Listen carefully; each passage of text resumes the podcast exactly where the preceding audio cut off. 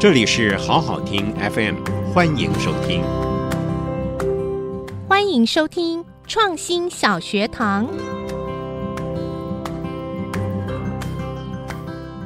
随身听是一种普通的产品，许多人以为随身听是日本人发明的，其实是德国人。随身听发明人安德烈亚斯·帕维尔，一九四五年出生于德国。从小喜欢音乐的帕维尔，有一天跟两位朋友突发奇想：如果有一种可以卡在皮带上或放在口袋里的收听音乐装置，那就可以边走路边听音乐了。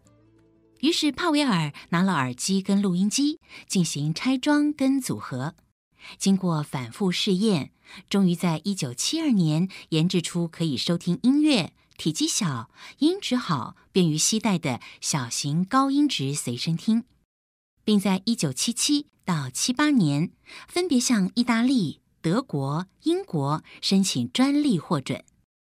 一九七九年，Sony 推出了随身听产品，大受欢迎，创下两年销售两亿台的记录，也在一九八六年开始支付小部分的费用给帕维尔。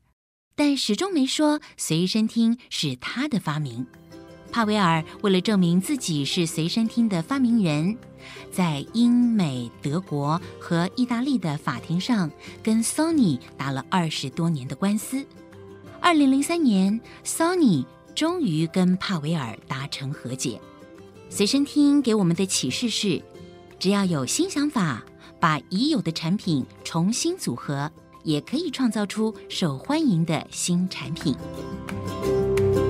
谢谢收听，请继续关注好好听 FM，记得帮我们分享给您的亲友，祝大家平安健康。